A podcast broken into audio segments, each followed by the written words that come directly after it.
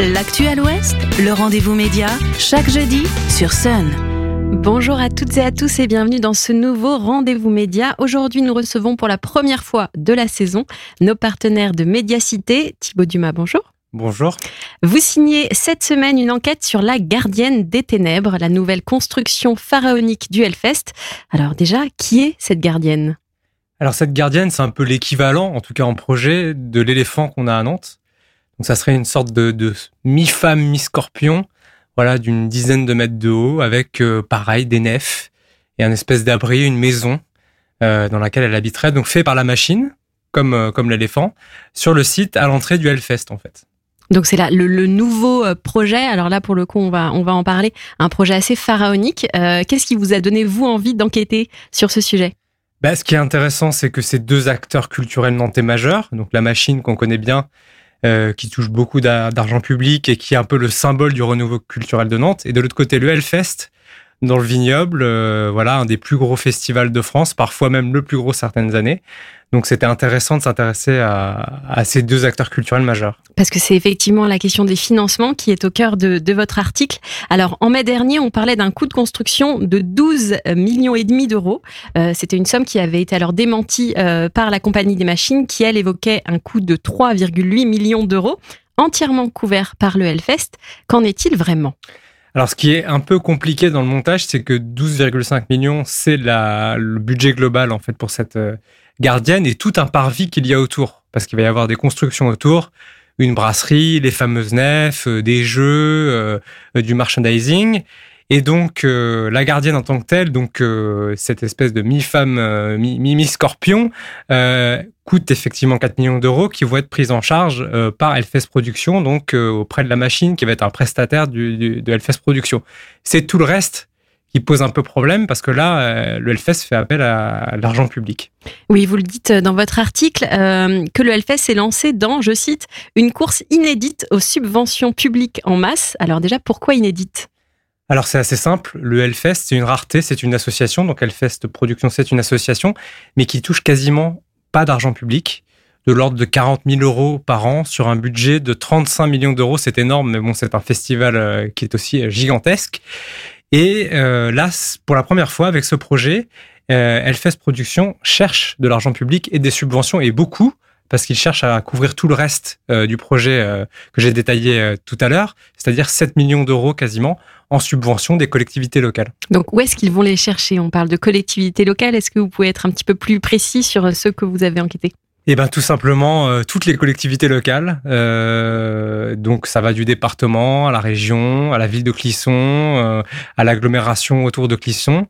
Et euh, là où ça a un peu fait grasser des dents, c'est que des sommes ont été annoncées finalement par Ben Barbeau lui-même, un des deux cofondateurs qui est le directeur du, festival, qui l'a dit en fait euh, en conseil d'agglomération euh, au printemps. Voilà, il a dit pour telle collectivité, c'est telle somme, 3 millions pour le département par exemple, 3 millions pour la région, 500 000 pour euh, la commune, 500 000 pour l'agglo. Et, dans les faits, cette quête au financement, elle se passe pas aussi bien que ça? C'est un peu ça aussi votre article? Bah, c'est-à-dire que entre le moment où le projet a été pensé, c'est-à-dire il y a 2-3 ans, les premières touches avec les collectivités, on va dire l'année dernière, et les annonces un peu officielles sur les budgets au printemps, et ben depuis il y a eu une nouveauté, c'est que bah, Ben Barbeau euh, il a été condamné en, fait euh, pour euh, une affaire d'abus de, de biens sociaux. Donc c'est tout simplement qu'il a confondu un peu sa carte bleue avec celle de l'association. Donc c'est une somme de plusieurs centaines de milliers d'euros. On parle de entre 200 et 300 000 euros. Euh, cette condamnation, elle a été révélée par nos confrères de Ouest France euh, après le Hellfest, euh, donc fin juin. Et c'est vrai que ça sème le doute chez les, les, les, élus, forcément. C'est dans le détail dans, dans, l'article. Et ce qui sème aussi le doute, c'est des choses plus profondes sur le Hellfest, sur la manière dont ils traitent les, les violences sexistes et, sexuelles, et aussi la manière dont l'association est structurée. Donc effectivement, on voit que cette, cette course au financement, elle n'est pas évidente. Euh, Est-ce qu'on peut aussi dire que euh, on se souvient du grand cafouillage qu'il y a eu autour de, de l'arbre héron?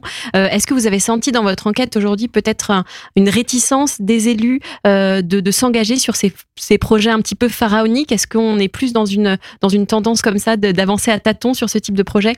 Clairement, il y a une similitude là-dessus. Je pense que, que pour les élus d'un territoire comme Clisson, il y a un intérêt à avoir un, tout d'un coup un un, site touristique toute l'année, parce que c'est ça l'ambition que serait cette gardienne des ténèbres. Et en même temps, est-ce qu'on doit mettre de l'argent public dans un projet qui est finalement aussi un projet commercial de, de Hellfest Productions?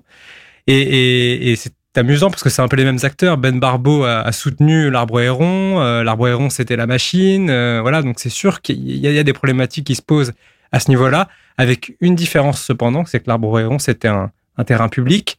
C'était euh, porté avant tout par Nantes Métropole. Là, on est sur un, terrain privé et le projet est avant tout celui de, du Hellfest. Et puis aussi avec cette idée que le Hellfest aujourd'hui, c'est un événement majeur pour le territoire. Est-ce que vous avez senti aussi que les élus, ils ont tous envie quand même de, de participer à, cette, à, cette, à cet événement, euh, d'en faire partie, d'avoir aussi leur, leur carte à jouer? Tout à fait. Et c'est vrai que Ben Barbeau, de, ce point de vue-là, c'est un peu euh, voilà l'enfant chéri du pays qui a réussi un truc incroyable, qui a monté quasiment en partant de zéro peut-être le plus grand festival de France, je le dis encore, en tout cas un, des plus grands événements au monde sur les, musiques extrêmes et, rock. Donc il y a ça d'un côté. Et de l'autre côté, il y a évidemment comment on, gère l'argent public et comment on est sûr que l'argent public, quand on subventionne une structure, est bien utilisé. Avec euh, le Hellfest qui reste finalement une petite structure, vous le rappelez aussi dans votre article. Alors c'est une petite structure, euh, ça dépend de quel point de vue on, se place. Euh, au niveau de, la gouvernance, oui, parce que pendant très longtemps, il y a eu, euh, vraiment un bureau tout petit avec simplement deux personnes, les, deux cofondateurs dont, dont, Ben Barbeau. et d'un autre côté, on est à plus de, de, de 1500 salariés l'été, on est à 7000 bénévoles, donc c'est une petite structure sur la structuration peut-être, mais dans les faits, dans le nombre de personnes gérées et les sommes en jeu, c'est devenu une structure importante. Concrètement, cette gardienne des ténèbres, est-ce que, est-ce qu'elle est, est-ce que le projet est menacé? Est-ce qu'il est en danger? Est-ce qu'il va prendre plus de temps euh, pour se créer? Bah Ça, je pense qu'il faut lire l'article pour, pour le savoir. Ce qui est sûr, c'est qu'il y a des doutes et que rien n'est limpide euh, autour du projet. Là, rien que les détails que je vous ai donnés, ça soulève euh, presque plus de questions que ça ne donne de réponses. Thibaut Dumas, merci. Je rappelle que votre article est à lire sur le site de Médiacité et que vous serez également présent le 10 octobre prochain à 19h au pôle associatif Désiré Colombe à Nantes pour échanger avec le public sur l'enquête que vous avez menée conjointement avec le magazine Complément d'enquête sur le Puy du Fou. Toutes les informations sont à retrouver sur le site de Médiacité. À bientôt pour un prochain rendez-vous média. Le rendez-vous média en podcast et en vidéo sur myson et le sonunique.com.